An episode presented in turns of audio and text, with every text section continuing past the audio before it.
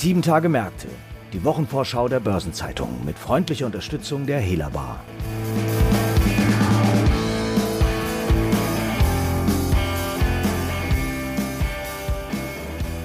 Vielfältige Themen und Ereignisse prägen die anstehende Woche. Der Verband Deutscher Maschinen- und Anlagenbau lädt zur Jahrespressekonferenz ein und Nike präsentiert Zahlen zum ersten Quartal. Und es gibt einen ganzen Reigen an geldpolitischen Sitzungen von Notenbanken aus Ländern wie etwa Schweden, Japan, Norwegen und Großbritannien. Das Hauptaugenmerk dürfte jedoch auf der Sitzung des FOMC, dem Offenmarktausschuss der US-Notenbank Federal Reserve, liegen. Die ist für Dienstag und Mittwoch angesetzt und die Ergebnisse werden mit Spannung erwartet. Um diese Themen und andere Termine geht es in den nächsten etwa 20 Minuten hier. Und damit heiße ich Sie, liebe Zuhörerinnen und Zuhörer, herzlich willkommen zu einer neuen Episode von 7 Tage Märkte. Heute ist Freitag, der 17. September. Mein Name ist Franz Kongbui und ich bin Redakteur der Börsenzeitung. Und gemeinsam mit meinen Kollegen Christiane Lang und Marc Schröers, Leiter des Wirtschaftspolitikressorts sowie auch unser währungspolitischer Korrespondent, stelle ich Ihnen die Themen vor, die die anstehende 38. Kalenderwoche dominieren werden. Beginnen wir direkt mit der US-Notenbank Fed. Und zu diesem Thema begrüße ich meinen Kollegen Marc Schröers. Hallo Marc. Hallo Franz, ich grüße dich. Eigentlich schon seit Wochen fiebern die Marktteilnehmer der September-Sitzung der Fed entgegen. Warum ist die Spannung so ungewöhnlich groß? Ja, die Spannung ist vor allen Dingen deswegen groß, weil die US-Notenbank FED ähm, auf eine Drosselung und letztlich ein Herunterfahren ihrer äh, billionenschwere Anleihekäufe zusteuert. Vielleicht nur mal ganz kurz zur Erinnerung, 120 Milliarden Dollar sind es pro Monat, die die FED vor allen Dingen in Staatsanleihen investiert, um neben dem Nullzins die Wirtschaft anzukurbeln. Die FED-Bilanz ist dadurch auf mehr als 8 Billionen Dollar angeschwollen. Das war eine Maßnahme in der Corona-Krise gegen äh, die wirtschaftlichen Folgen der Corona-Pandemie. Diese Politik erscheint nun aber immer weniger angemessen. Ähm, die US-Wirtschaft hat sich stark erholt, unerwartet stark sogar und vor allen Dingen auch die Inflation in den USA hat seit Jahresbeginn überraschend stark angezogen, sehr viel stärker als äh, erwartet. Ja, deswegen Deswegen geht es jetzt um die Frage, wann und wie die FED ihre Anleihekäufe zurückfährt. Und da ist die Spannung groß vor dem Mittwoch. Was lassen denn die jüngsten Aussagen der US-Notenbanker nun in Sachen Tapering erwarten? Wie ist der Stand der Diskussion? Ja, lange Zeit standen sich in der FED, äh, ähnlich wie es auch bei der EZB sich jetzt abzeichnet für das Jahresende, standen sich in der FED äh, zwei Lager gegenüber. Die einen, die sehr wohl darauf gedrungen haben, ähm, dass es eine Runterfahren der Käufe gibt, die gesagt haben, die Politik ist nicht mehr angemessen, die gesagt haben, es muss eine gewisse Art von Normalisierung geben, mit der Normalisierung des Wirtschaftsgeschehens auch eine Normalisierung der Geldpolitik. Auf der anderen Seite diejenigen, die eher da zur Vorsicht mahnen, die sagen von wegen, man soll auch nicht zu schnell die Unterstützung der Wirtschaft zurückfahren. Wie gesagt, lange Zeit standen sich da zwei Lager so ein bisschen gegenüber dann gab es in den letzten Wochen eigentlich eine Annäherung äh, bis hin dann zu der Paul-Rede, die wir hier ja auch im Podcast diskutiert haben bei der äh, jährlichen Jackson Hole-Konferenz. Mit der Paul-Rede fühlten sich dann viele daran bestätigt, dass es im September soweit sein könnte mit der Ankündigung des Tapering. Diese Zuversicht hat dann zuletzt ein bisschen nachgelassen. Hintergrund sind vor allen Dingen enttäuschende Konjunkturdaten. Auf der einen Seite ein schwacher Arbeitsmarktbericht für den August und auf der anderen Seite die Inflationszahlen, die wir jetzt diese Woche bekommen haben. Die haben halt so ein bisschen die Inflationsängste gedämpft und damit Spekulationen losgetreten, dass sich die FED womöglich mit diesem Tapering-Beschluss doch noch ein bisschen mehr Zeit lassen könnte, vielleicht halt bis zum Jahresende. Ja, jetzt hast du gerade die jüngsten Konjunkturdaten auch angesprochen. Wie steht denn die US-Wirtschaft aktuell da und wie sind die Aussichten? Ja, die Wirtschaft hat sich sehr gut erholt nach der Corona-Krise, das muss man auf jeden Fall sagen. In den USA ist dieses Jahr ein Wachstum von, von bis zu sechs Prozent möglich, also eine sehr starke Erholung. Zuletzt gab es aber so ein bisschen weniger positive Daten, eine gewisse Abkühlung der Konjunktur, sicherlich als Folge der, der Ausbreitung der Delta-Variante des Coronavirus auch in den USA, auch als Folge der anhaltenden Lieferengpässe, die vor allem die Industrie ausbremsen. Ähm, ja, und die FED guckt natürlich vor allen Dingen auf den Arbeitsmarkt. Sie hat ja ein duales Mandat aus Preisstabilität und Vollbeschäftigung. Auch da eine grundsätzlich sehr positive Entwicklung. Die Arbeitslosigkeit ist eigentlich in den letzten Monaten kontinuierlich zurückgegangen, jetzt auf 5,2 Prozent im August. Ähm, das ist aber immer noch 1,7 äh, Prozentpunkte höher als vor der Krise. Das heißt, es fehlen immer noch viele Millionen Jobs, die es vor der Krise gegeben hat, die noch nicht wieder zurückgekommen sind. Und es gibt jetzt die Sorgen mit der Ausbreitung der Corona-Delta-Variante, dass vor allem bei den kontaktintensiven Dienstleistungen es neue Probleme geben kann. Ja, insofern so ein bisschen gemischte Zahlen, eine gewisse Stabilisierung, aber auf hohem Niveau. Insofern sind die Aussichten gar nicht so schlecht für die US-Wirtschaft. werfen wir dann mal einen Blick auf die Inflation in den USA. Die ist ja derzeit sehr hoch deutlich über dem Ziel von 2 Prozent. Was sagt die Fed dazu und was steht da absehbar zu erwarten? Ja, das stimmt. Die Inflation äh, liegt sogar sehr deutlich über den 2 Prozent. Wir haben jetzt einige Monate mit Raten bei und über 5 Prozent gehabt. Wie gesagt, diese Woche haben wir jetzt äh, neue Zahlen bekommen, was den Verbraucherpreisindex betrifft. Ähm, da gab es auch eine gewisse Normalisierung von 5,4 Prozent im Juli äh, auf jetzt 5,3 Prozent. Wie gesagt, das ist aber immer noch sehr, sehr hoch. Vor allem auch die Kernrate sehr hoch mit 4,0 Prozent. Jetzt war auch ein bisschen nachgelassen, aber liegt mit 4 Prozent immer noch sehr, sehr weit und sehr, sehr deutlich über dem Ziel. Ja, die FED hält bislang daran fest, zu sagen von wegen, das ist eine temporäre Entwicklung, aber die anhaltenden Lieferengpässe, die wir schon angesprochen haben und auch die anhaltend starke Nachfrage gesamtwirtschaftlich schüren halt schon die Erwartung, dass die Inflation irgendwie auch auf Dauer erhöht bleibt. Kaum jemand erwartet jetzt aktuell eine Lohnpreisspirale. Das wäre so ein bisschen die Voraussetzung dafür, dass die Inflation außer Kontrolle gerät. Ähm, gleichwohl könnte die Inflation auch 2022 sich deutlich über den 2 Prozent halten. Insofern ja, ist das schon ähm, eine gewisse Sorge, äh, auch die die FED da sicherlich im Blick haben muss. Die Inflationserwartungen ziehen an, vor allem auch bei den äh, Konsumenten. Insofern es ist eine temporäre Entwicklung. Vieles spricht dafür, aber es ist ganz gewiss keine Entwicklung, die es zulassen würde, sich zurückzulehnen. Und welche Rolle spielt in den Diskussionen die neue Strategie der Fed? Die wurde ja vor nun ziemlich genau einem Jahr verkündet. Ja, ist ein guter Punkt, den du da ansprichst. In der Tat ist es äh, letztes Jahr rund um Jackson Hole, kurz nach Jackson Hole, die neue Strategie verkündet worden. Wesentliche Elemente sind ja zwei. Zum einen, dass man ein explizit durchschnittliches Inflationsziel über einen gewissen Zeitraum jetzt ansteuert. Das heißt nicht mehr jedes Jahr zwei Prozent aufs Neue, egal was im Jahr vorher passiert ist. De facto heißt das, dass man äh, nach vielen Jahren, die wir jetzt unter zwei Prozent gewesen sind, explizit jetzt auch mal Jahre anstrebt, äh, wo die Inflation über zwei Prozent liegt. Das wird dieses Jahr der Fall sein. Wie gesagt, das wird wahrscheinlich auch nächstes Jahr der Fall Fall sein. Da gibt es also jetzt eine größere Toleranz für höhere Inflation. Zum anderen, wie gesagt, die FED hat ein duales Mandat. Sie guckt also auch sehr stark auf den Arbeitsmarkt, auf die Vollbeschäftigung, aber auch da jetzt nicht mehr nur auf die reine Arbeitslosenquote, sondern tatsächlich auch mehr auf soziale Komponenten innerhalb dieser Arbeitslosenquote. Das heißt vor allen Dingen auch benachteiligte Schichten sollen zurück an den Arbeitsmarkt kommen. Das spricht in der, äh, in der Gemengelage zusammen alles dafür, dass man äh, sehr wohl länger an der ultralockeren Geldpolitik festhalten kann, als man das vielleicht in früheren Zyklen getan hätte. Ähm, insofern ist ähm, auch da jetzt äh, so große Spannung, wie sich halt diese neue Strategie tatsächlich jetzt im Tagesgeschäft niederschlägt und ganz konkret halt auch, was das jetzt äh, für die Tapering-Diskussion am äh, Mittwoch bedeutet.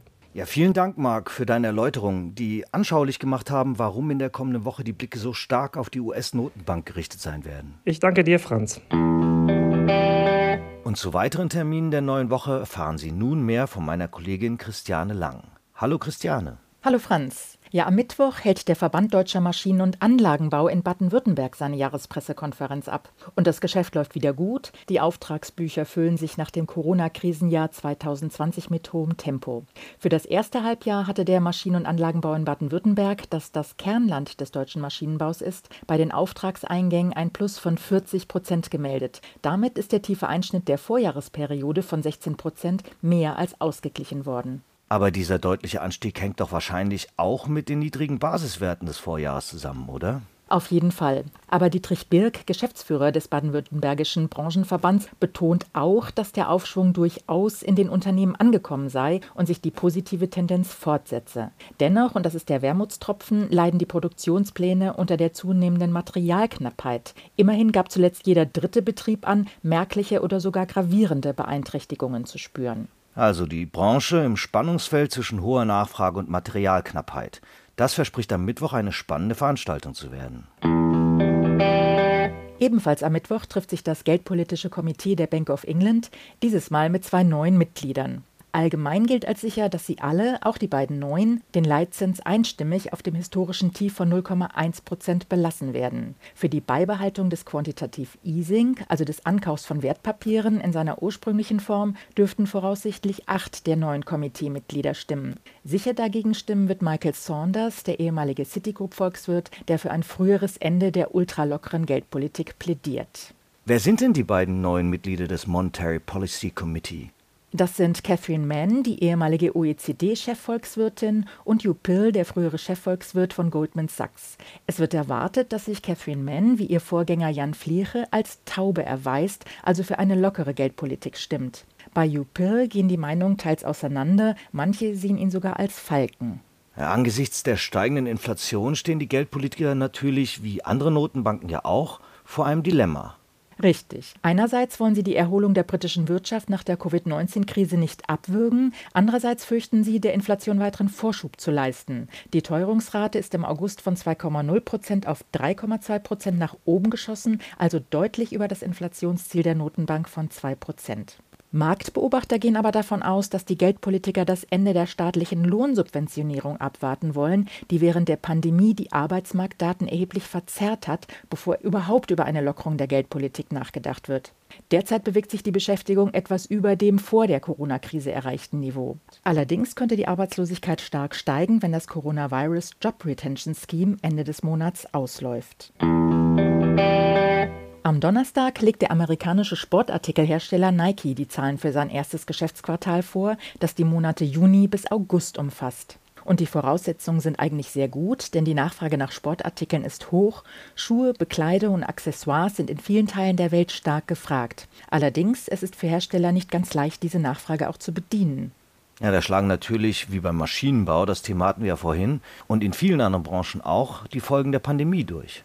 Genau, zum Beispiel ist wegen Fabrikschließungen in Vietnam zeitweise ein wichtiges Produktionsland ausgefallen und das bleibt nicht ohne Folgen. Die Unternehmen beschäftigen sich deshalb natürlich mit Ausweichstrategien.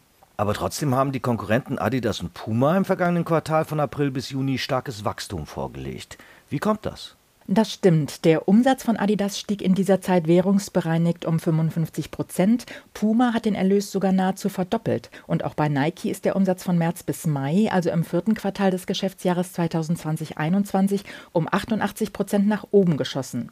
Allerdings muss man sehen, dass der Vorjahreszeitraum wegen der Corona-bedingten Ladenschließungen auch besonders schwach war. Nike-Finanzvorstand Matt Friend hat aber bereits angekündigt, auch nach der Corona-Delle weiter zuzulegen und auch in Zukunft ein starkes Umsatzwachstum vorzulegen. Und worauf stützt er die Prognose? Zum einen sieht Nike erhebliche Marktchancen für sich und zum anderen beschleunigt der Konzern gerade die Umstellung auf ein direkteres, mitgliederorientiertes Geschäftsmodell. Im Einzelnen erwartet der Vorstand deshalb bis 2025 ein durchschnittliches Umsatzwachstum mit einer hohen einstelligen bis niedrigen zweistelligen Rate pro Jahr. Außerdem soll der Anteil des Direktgeschäftes am Markenumsatz, also der Anteil des Online-Vertriebs und der eigenen Läden, von derzeit rund 40 auf 60 Prozent im Jahr 2025 gesteigert werden. Regional hat der Konzern besonders China im Visier. Hier will er etwa 10 bis 15 Prozent wachsen. Für Europa wird eine hohe einstellige Rate angepeilt und für Nordamerika eine mittlere bis hohe einstellige. Überdies gibt es noch andere wichtige Termine und Ereignisse in den kommenden sieben Tagen. Es werden zudem wichtige Konjunkturindikatoren veröffentlicht.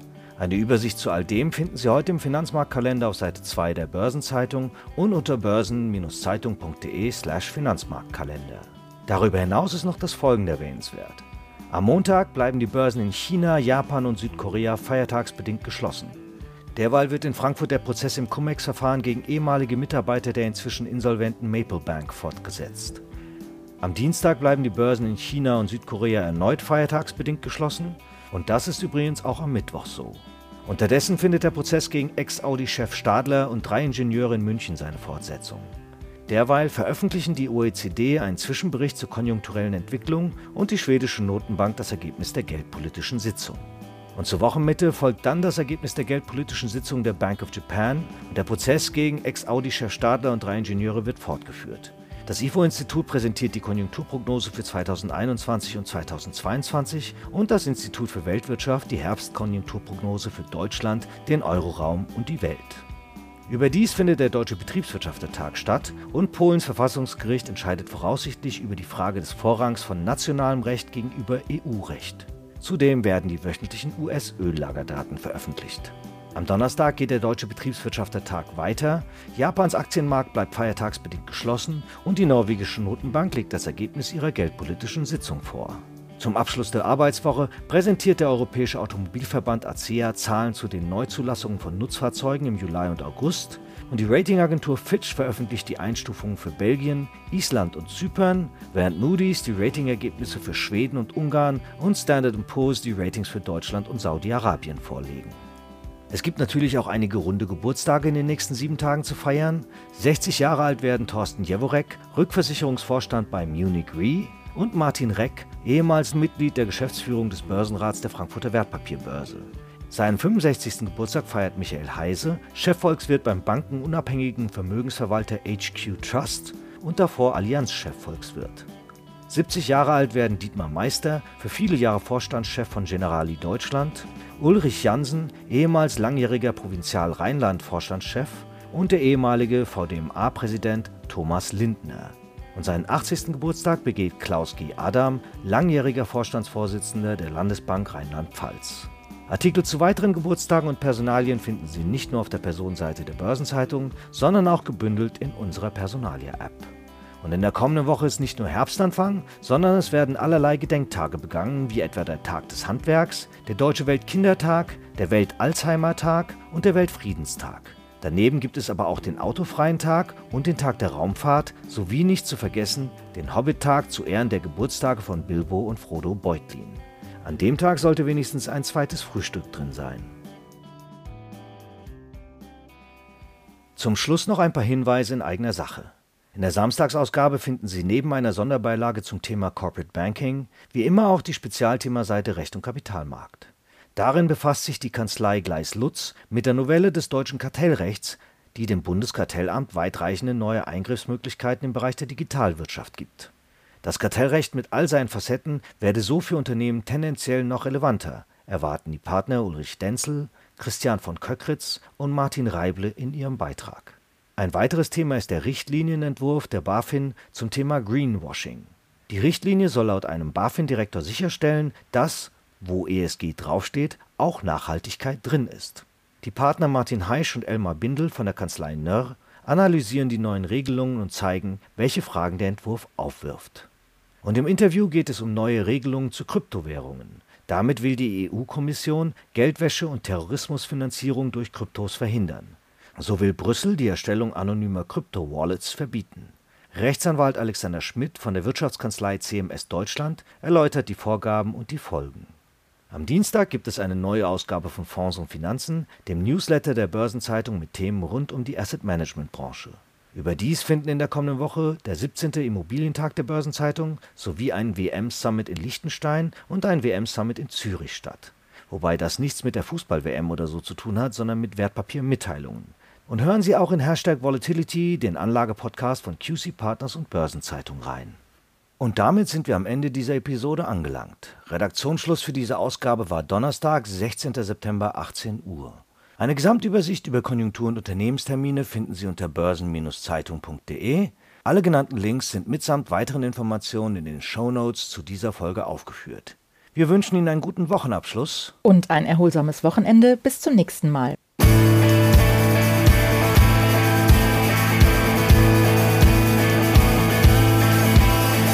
Das war Sieben Tage Märkte, die Wochenvorschau der Börsenzeitung mit freundlicher Unterstützung der Hela Bar.